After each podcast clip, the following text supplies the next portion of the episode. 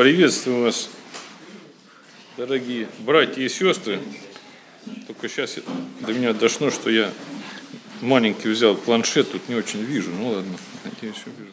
Я прежде всего вас всех поздравляю и себя тоже с э, началом весны. Раньше мы как-то это четко чувствовали, потому что часы переводили, теперь не переводят. Но я напомню, что во многих странах э, северного полушария как раз сегодня перевели время. То есть вот уже, ну, со вчера на сегодня, поэтому у нас уже началась весна, такая уже настоящая весна, хотя еще не очень это заметно. И я сегодня хочу, чтобы мы немножко с вами поразмышляли о нашем личном хождении перед Богом, о, нашей, о нашем общении с Богом, вот именно о нашем личном, что ли, персональном. Я постараюсь не очень долго потому что у нас сегодня две проповеди, чтобы так в сжатом виде.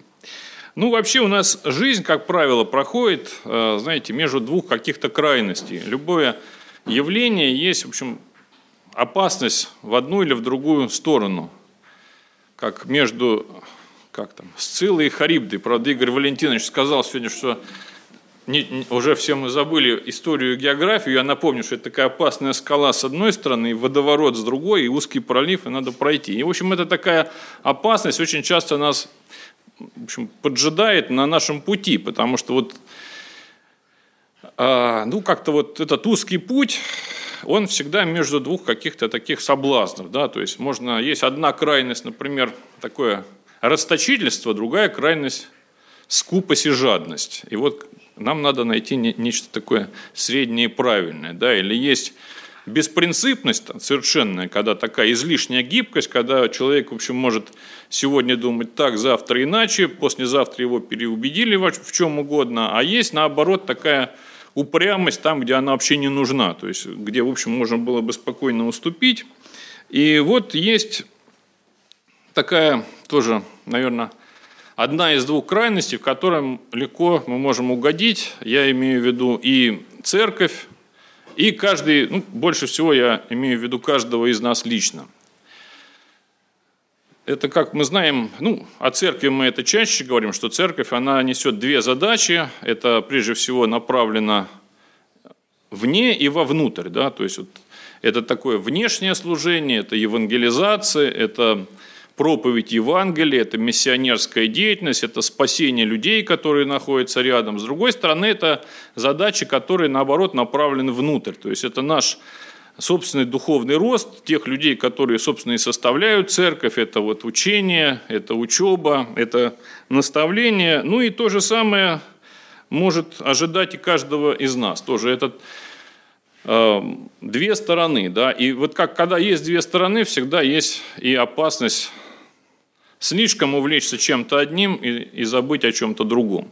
Ну, часто говорят о том, что церковь, например, замыкается сама в себе. Это действительно такое бывает очень часто. Вот мы, нам комфортно, вот такая зона комфортна, нам неохота из нее выходить. Мы, в общем, собираемся, поем песни, нам все здорово, и нам, в общем, по большому счету становится в один прекрасный момент все равно, что за стенами церкви, и, в общем, как-то нам из этой зоны комфорта выходить и не хочется. И нам надо периодически напоминать друг другу, что церковь, она не только внутрь, она и вне тоже направлена. Но бывает и другая крайность. Я как раз сегодня больше о ней, когда мы вроде бы делаем правильные вещи, мы занимаемся там евангелизацией, мы рассказываем другим, а, но немножко как-то вот э, забываем о том, что мы должны думать еще и о себе тоже. Да? И это не обязательно церковь. Я еще раз говорю, больше я говорю о, лично вот о нас, о каждом из нас. Да? Мы можем э, не проповедовать, ничего не рассказывать, не замыкаться в себе, а можем легко угодить и тоже в другую крайность. Мы помним самый первый псалом, да, как он начинается, его все, наверное, помнят, я на, еще раз прочитаю кратко. «Блажен муж, который не ходит на совет нечестивых и не стоит на пути грешных, и не сидит в собрании развратителей, но в законе э, Господа воли его и о законе его размышляет он день и ночь». Вот мы очень часто, почему-то, когда читаем этот псалом, что вот он не ходит куда-то там, вот это мы запоминаем быстро, а то, что он не просто не ходит, а он вообще-то размышляет день и ночь о законе Божьем. Он э, не просто не ходит, потому что вот он не пошел туда и сел и занялся там хорошим и каким-то важным делом, да, но он размышляет о законе. Ну или там, ну, я много могу, тут у меня вот много мест, я не буду их все зачитывать, прочитаю, может быть, еще Псалом 62, там второй стих, начиная, «Боже, ты мой, тебя от ранней зарю ищу я, э, тебя жаждет душа моя, по тебе томится плоть моя». Ну, не буду я тоже весь этот э, читать псалом, вот это Искание, 62-й псалом, да, вот искание Бога от ранней зари.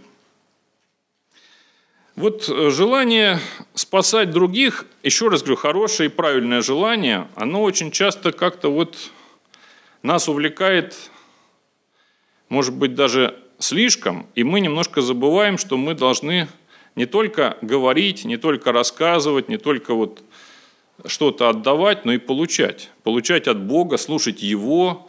И иногда просто у нас не хватает на это ни сил, ни времени. А вот это наше представление, что все-таки мы должны больше, наверное, сил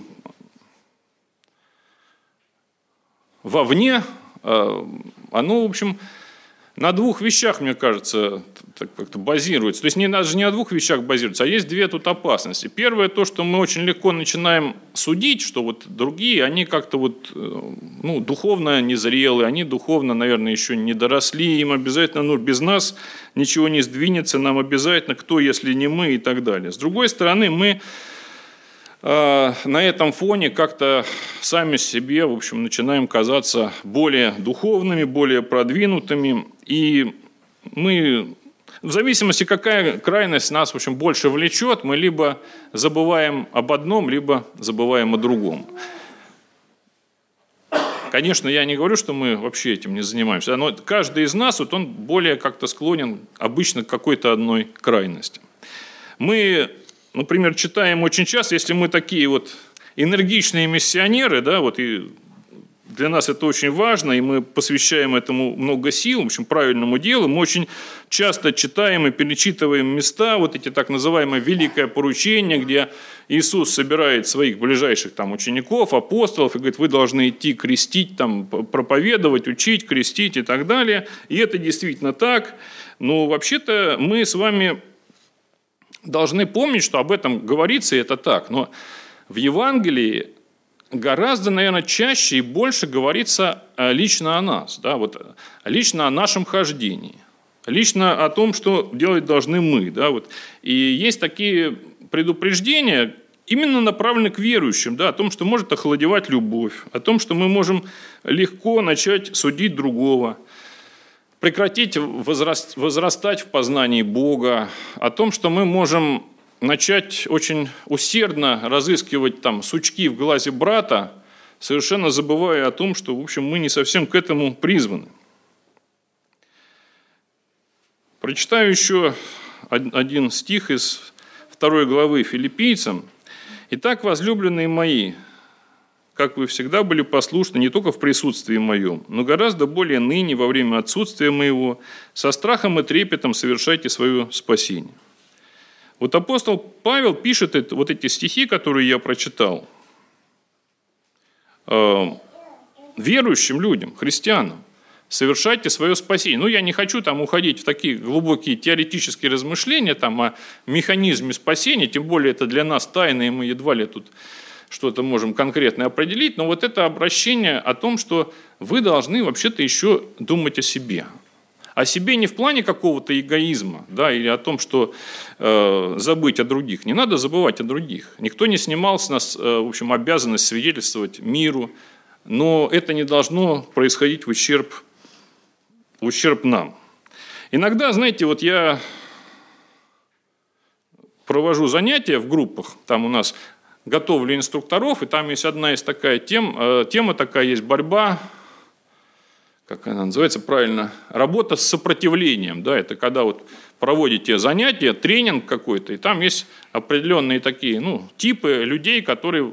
Один там, например, говорливый, он все время говорит, перебивает, у него какое-то свое мнение, он все переключает внимание на себя. Есть, наоборот, такой, значит, молчаливый, который все время отсутствует, так его там не знаю, силой туда пригнали или почему-то еще. И там есть такой вот э, типичный пример э, называется спаситель или спасатель. Значит, это такой человек, который, он все время рвется, как это, помните, фильм был «Кавказская пленница». Диагноз товарища Саахова полностью подтвердился. Он все время рвется кого-то спасать. То есть вы даете задание, он тут же начинает объяснять соседу, что надо делать. Причем он сам не понял, он сам не, не то объясняет, он ничего не сделал сам. В итоге он запутывает этого человека, но у него вот какая-то прямо такая, ну не знаю, на грани навязчивой идеи, что вот он должен сразу начать объяснять, пояснять, что, как там, значит, разъяснять. И вот э, иногда полезно ему сказать, так подожди, ты сделай сначала сам, потом поможешь обязательно.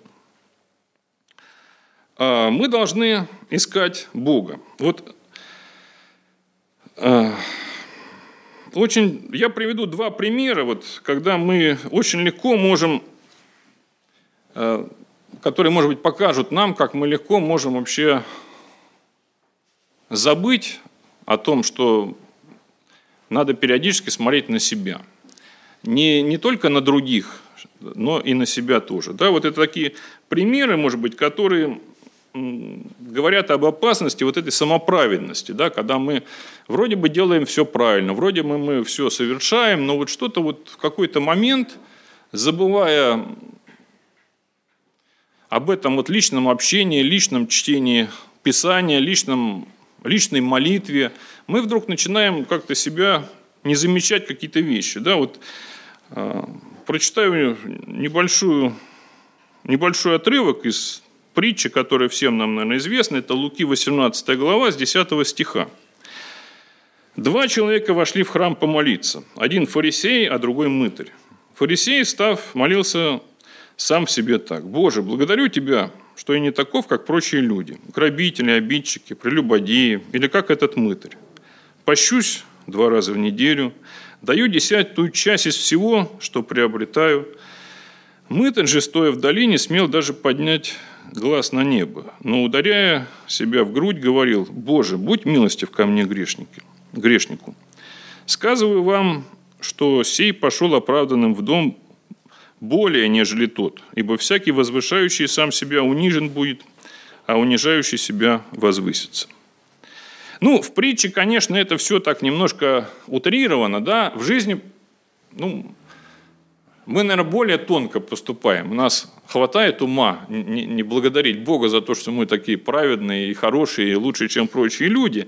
Но это может быть, может быть сказано не такими словами, но тем не менее – очень часто, когда мы э, забываем смотреть на, себя, на свое сердце, мы вот оказываемся в позиции вот такого фарисея. Мы вроде бы благодарим Бога за, в общем, за правильные вещи, за то, что вот Он нас спас, за то, что вот мы э, вот никак прочий человек, который, может быть, какие-то страшные вещи делает. Мы же вот то, что прочитали здесь об этом фарисее, в общем, ничего плохого-то он не делал. Он был благочестивым человеком, он отдавал десятую часть от того, что имеет, он служил Богу, он постился, причем он это, э, ну, не то, что он это делал как-то там на показ. Может быть, он совершенно искренне это все делал. Но, тем не менее, вот это вот э, внутреннее произношение, оно все время было. Ну, второй пример я не буду зачитывать, чтобы не тратить время. Мы его все, наверное, знаем. Это из Евангелия от Иоанна, 8 э, глава. Там речь идет, я напомню кратко, Иисус э, с горы, с горы Илионской утром спускается к храму, и вот приводят женщину, которая взята в прелюбодеянии, и вот на него начинают, ну, как бы сейчас сказали, давить, давить активно, потому что мы видим, что он, в общем, не особенно хочет, э, он там, помните, рисует что-то пальцем, да, там ему один раз говорят, другой раз говорят, ну вот как, по закону сказано, что надо побить камнями, а ты что говоришь? Он вроде ничего не отвечает. Ему Второй раз говорят, нет, ну а что делать? Вот мы должны побить камнями там или не побить камнями, то есть, ну, как бы вот так, э, в общем, в определенном смысле провоцируя его, да, Ну и он, поскольку закон знал явно не хуже тех людей, которые к нему подходили, он просто говорит, э, ну, видя сердце каждого из них, что, ну, вот пусть, помните, там, первый бросит камень тот, кто вот считает, что он без греха. И знаете, там ведь вот представьте, это довольно замкнутое общество. Тогда не было интернетов, фейсбуков и прочих вещей, но люди довольно тесно общались. Это было такое замкнутое общество, люди многие друг друга знали. А, и взять вот так на себя ответственность, пойду-ка я первым – зная, что вот там они все подумают, а может быть и скажут, а может через неделю припомнят, что, слушай, смотри он взял первым, пошел, сказали, кто без греха, а он же, вы помните, как две недели назад-то, что он там такое вытворил там, да, и тут начнутся всякие такие нехорошие пересуды, и поэтому каждый, в общем, не рискнул взять на себя так, ну, я, пожалуй, пойду первым. Нет, там смотрят, кто пойдет первый, я, пожалуй, вторым пойду, первым никто не пошел, значит, ну, раз не пошел, значит, так и не пошел. Ну и в конце там 15 глава, Иисус говорит, где обвинители? Там, спрашивает, да, и он говорит, ну там нет, и я не осуждаю, иди их впредь, так не поступай. Ну и в этой же главе там сказано, вы судите по плоти, я никого не сужу. Это не значит, что он оправдывает, да? Он говорит, так не поступай. Есть такая фраза у покойного ныне отца Иануария Ивлиева, там была, я помню, в одной статье он так хорошо написал, что человек, э, как, не помню, дословно, своими словами скажу, гордящийся или гордый предпочтет скорее видеть грешника наказанным, чем спасенным. Вот для него это важнее, что вот он видит какого-то грешника, и вот его бы вот все-таки наказать, вот для него это важнее. Вроде бы, да, там и, и спасение бы тоже неплохо, но вот это как бы уже вторично. И таких примеров, вот, которые я привел, да, там такой, может быть, яркий из притчи, примеров на самом деле в, в Евангелии очень много. То есть э, Иисусу оказываются дороги те, которые, в общем, нам кажутся какими-то, в общем, ну, довольно никудышными людьми. И вот э, наше определение, может быть, от того, кто ценен, да, кто там более духовен, оно очень часто как-то немножко вот идет в противорез. Вообще, можно сказать, вот, когда мы читаем Евангелие, Иисус все время в определенном степени он шокирует этих окружающих всех людей, потому что он очень милостив ну, по отношению вот, людей, верующих, религиозных, к тем, кто вообще этой милости недостоин. Какие-то вообще отъявленные негодяи, там, коррупционеры, мытари, непонятные какие-то люди, там, какая-то женщина, взятая в прелюбодеяние, еще кто-то, он какую-то милость оказывает. И с другой стороны, он достаточно суров, гораздо более суров к людям, которые, в общем, являются людьми верующими. Он суров вот э, к богобоязненным людям, честным людям, которые молятся, которые посещают храм, приносят жертвы. И вот, казалось бы, в общем, как-то должно быть наоборот, но вот мы видим, что это не всегда так.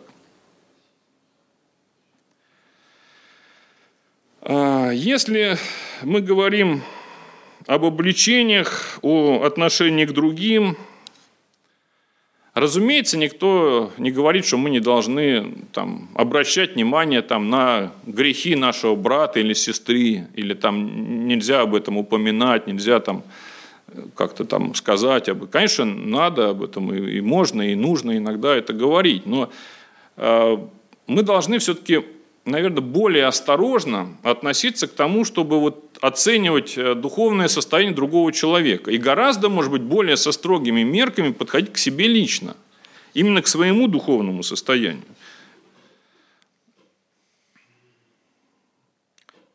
В Евангелии от Матфея, в 7 главе, 22-23 стих, э, сказано, «Многие скажут в тот день, Господи, Господи, не от Твоего ли имени мы пророчествовали, и не Твоим ли именем бесов изгоняли, не Твоим ли именем чудеса творили, и тогда объявлю им, я никогда не знал вас».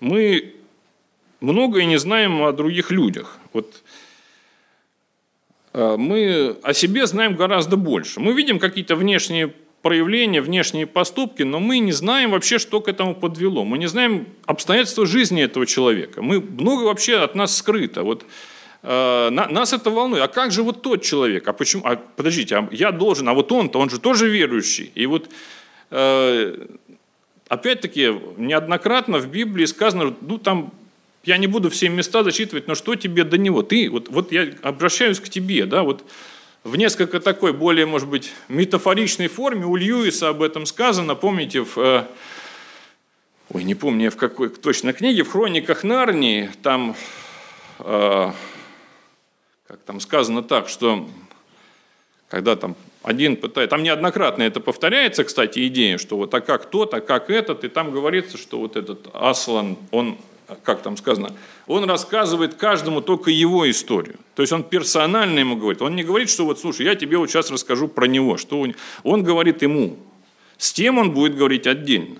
И это уже совсем, э, ну не то чтобы меня не касается, но это несколько другое.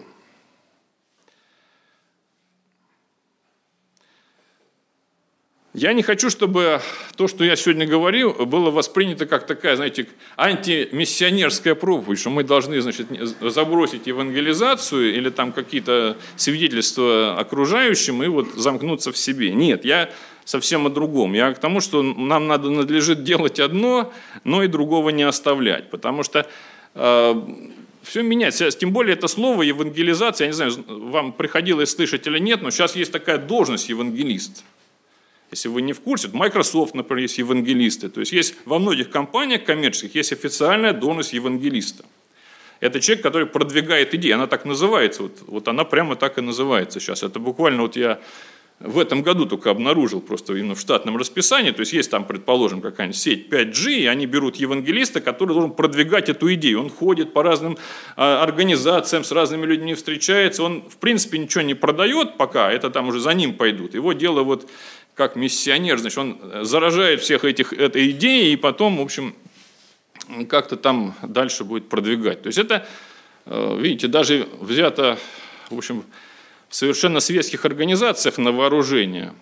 Хотя, кстати, в религиозных, может быть, сейчас наоборот. Вот я не знаю, обращали вы, ну, у нас сейчас, видите, э, запрещена организация свидетелей Иеговы, но в мире, если кто-то вот побывает в других странах, у них по-моему, года два назад очень сильно изменилась стратегия. Раньше там, помните, они ходили, они сейчас никогда никуда не ходят и ни с кем не заговаривают. У них стратегия такая, никому не подходить. Они стоят с плакатами и ничего не говорят. Они ждут, когда подойдут к ним. Это у них причем это не в какой-то стране, в одной, это везде у них такая новая сейчас методика. Ну, нужны ли нам миссионеры? Да? Нужна ли э, вот эта миссионерская деятельность церкви? Должны ли мы свидетельствовать э, людям, знакомым, незнакомым, нашим друзьям, соседям, коллегам по работе? Конечно, да. Но мы должны не забывать, что Библия – это в первую очередь это слово, обращенное к нам лично. Вот я очень люблю одно место из Ветхого Завета. Я прочитаю только буквально э, наверное, один стих, там длинная история, тоже сейчас я за неимением времени не буду ее всю читать, там идет речь о браке, потом вы потом сами почитаете, найдете там, что из-за чего началось. Я начну, начну только 24 глава, 63 стих. Только начало. При наступлении вечера Исаак вышел в поле поразмыслить и возвел очи свои и увидел, вот идут верблюды. Ну, дальше там была целая история, но мне вот, вот это мне очень нравится. Он вышел вечером один поразмыслить и видит, вот идут верблюды. Вот как часто мы вообще вот так вот выходили, ведь там жизнь такая повседневная была не менее загруженная, чем у нас сегодня. И тем не менее он один выходит куда-то вечером поразмыслить, и видит, вот идут верблюды там и так далее. И там дальше происходят какие-то события, которые, может быть, кстати, не, не, не, не было бы этих событий, если бы он не, не вышел вот поразмыслить. У нас сегодня такой, понимаете, век, когда мы все время на связи. Вот у нас все время всякие гаджеты, мы даже впадаем в панику, если там у нас там что-то села батарея, там непонятно что-то, а как там ребенок пошел гулять, а он не взял телефон, и как же будет там дальше вообще Думаю, а как мы раньше вот как-то жили вообще, там я уходил утром и приходил вечером, и там, ну, волновались, наверное, родители, ну, можно говорить, время было другое, конечно, но тем не менее, или там я вот работал в море, я вышел из порта Санкт-Петербург куда-нибудь в Бразилию, и там когда-то у меня будет возможность выйти на связь. То есть там совсем по-другому. Ты пропал там, недели через две у тебя есть возможность, ты там дал себе знать, что жив-здоров, все нормально. И как-то к этому мы привыкали. Сейчас мы привыкли к тому, что мы все время на связи. Это здорово, это очень хорошо, это здорово помогает, но мы вообще отучились быть как-то вот ну, изолированы, что ли, от внешнего мира, чтобы мы могли быть э, в каком-то покое, в тишине, Э, когда мы все время вот в этом фоне, реклама, тут какой-то плакат, какие-то люди что-то говорят, или у нас наушники там, или не наушники, все равно мы что-то все время слышим. И вот этого времени, когда мы можем остаться одни, его все меньше и меньше. Вот э, нам нужна и миссионерская работа, нам нужна и церковная молитва, нам нужно молиться там в группах, собираться, изучать Писание. Но все это не, от, не отменяет и не замещает очень важные вещи. Это индивидуального, персонального вообще общения с Богом. Когда мы заходим, да, закрываем за собой свою дверь и общаемся только с Богом. Конечно, мы молимся здесь, да, мы можем молиться с друзьями, более того, мы должны и, и можем, и нормально, наверное, если мы проводим время с семьей, с детьми, с женой, с мужем и так далее, но обязательно у нас должно быть время, когда мы вообще одни. Вышли поразмыслить, да, можно по-разному назвать, да, но вот когда мы можем обратиться, мы можем а, подумать, мы можем почитать, мы можем Просто побыть одни в тишине. Вот у Антония Сурожского есть такая тоже фраза, я ее зачитаю. «Нам кажется, что молчание – скучная вещь. Но если раз сильно пережить то, что дает молчание, тогда начинается тоска по молчанию. Это безмолвие, тишина, внутренне, назовите как хотите, но мы начинаем об этом тосковать. Вот этой созерцательной молитвы, размышления – нам очень не хватает, мне кажется, сегодня. Даже Иисус, когда был на земле, мы знаем, что Он в этом нуждался. Он уходил. Он уходил побыть один, уходил побыть в одиночестве. Да? Даже когда мы, вот сегодня я зачитывал, когда он пришел к храму, он пришел тоже, будучи, сначала он был один, потом он пришел к храму, и вот тут уже начинают его там спрашивать, расспрашивать. Ему нужна была вот это время один на один с отцом. А, нам кажется, что мы все уже знаем, все прочитали, и теперь мы должны нести свет миру. Мы должны нести свет миру, да, но а, мы должны говорить, но никто с нас не снимал обязанность слушать. Иногда очень часто мы можем просто увлечься так говорить, свидетельствовать, там, провозглашать, и забывая, что вообще-то надо сначала услышать. Надо сначала побыть один на один, сначала побыть в тишине, сначала услышать, что Бог говорит нам, а, в чем он обличает нас, может быть, не, не соседа, там, не, не что-то там, что мы должны передать нашим близким. Мы много что можем им передать и должны передать. Но что мы должны передать себе, да, то есть что мы вот э, находим в Писании того, что касается лично нас, вот лично меня вот это касается. Я вижу, что вот вот здесь я поступаю вот как этот фарисей, которого осуждают. Может быть, я это делаю не так явно, но вот что-то тут такое есть о, чем мне, по крайней мере, стоит задуматься. Да? Или вот я, насколько часто я ухожу, не обязательно идти там в пустыню или искать там, смотреть, как идут верблюды, да, насколько я вообще куда-то удаляюсь, может быть, просто удаляюсь не, не физически, а просто удаляюсь, просто э, остаюсь один и молюсь. Или читаю. Читаю не, не чтобы кому-то прочитать слух, чтобы там с кем-то разобрать, а чтобы что-то просто подчеркнуть лично для себя. Лично, вот просто лично, не просто там молитва такая, которая нужна, безусловно, перед едой, там церковная молитва, еще какая-то молитва, там за больных, там за нуждающихся, это все очень важные вещи, но это опять-таки не отменяет личную молитву, когда мы сами предстаем пред Богом. А, все мы призваны, призваны к разным каким-то формам служения, кто-то есть у нас там миссионеры, люди, которые проповедуют, поют, э, там, не знаю, уч, учат и так далее. Но у нас, мы же, как в одном месте тоже в Евангелии, в Новом Завете мы читаем, да, все ли там учителя, все ли евангелисты? Не все. Все разные. Но есть нечто, что объединяет. Все ученики. Вот учителя точно не все. И, может быть, не все должны там говорить где-то на площадях, что-то там провозглашать Слово Божие, но мы должны учиться. Как говорится, знаете, лучше как там, подготовиться, что такая возможность может быть. Лучше как там, иметь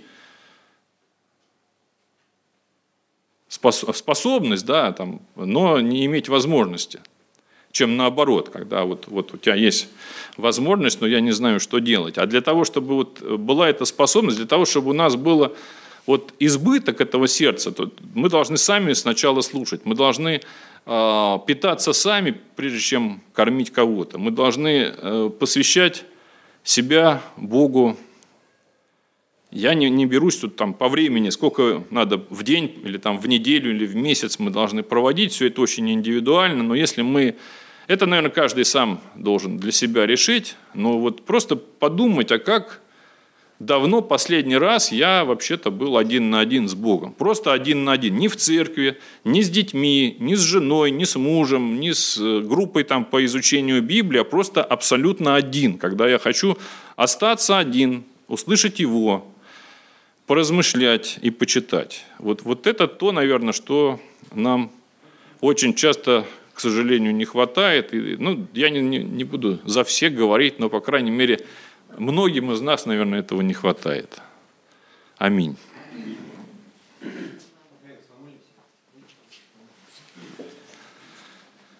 Дорогой Господь, мы благодарим Тебя за то, что Ты нас учишь, за то, что Ты обращаешься к нам. Ты дал нам Слово Свое, чтобы мы не только провозглашали его всем, но и изучали сами, читали сами и слушали Твой голос. Господь, мы просим Тебя, Ты помоги нам уметь находить эту тишину, в которой мы можем услышать Тебя. Вот когда можно услышать это веяние тихого ветра, потому что очень часто мы об этом забываем и окружаем себя какой-то активностью, делами, важными делами, иногда срочными, иногда неотложными. Но мы просим Тебя, Господь, Ты дай нам мудрости находить время для самого главного, для общения с тобой, для чтения слова, для молитвы, для того, чтобы слышать тебя, чтобы научиться слушать тебя, принимать твои слова, принимать твои обличения и общаться с тобой. Аминь.